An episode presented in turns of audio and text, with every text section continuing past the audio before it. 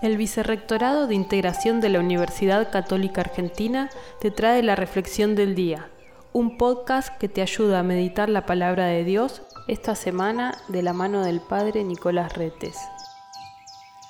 Hoy, en este sábado 24 de julio, compartimos el Evangelio de Mateo, capítulo 13, de los versículos 24 en adelante, y nos presenta con sorpresa un campo en el cual se ha sembrado la buena semilla, pero resulta que de pronto y sin saber cómo aparece la cizaña allí. Este campo representa la vida de cada uno de nosotros, en el cual seguramente está llena de buenas acciones, pero en el medio siempre aparece el mal.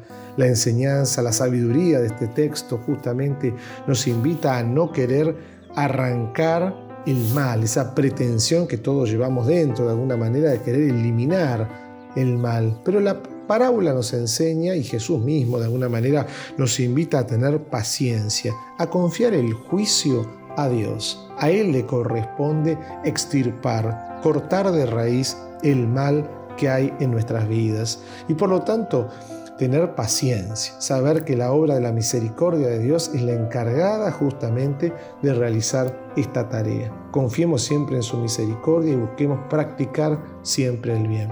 Que tengas una linda jornada.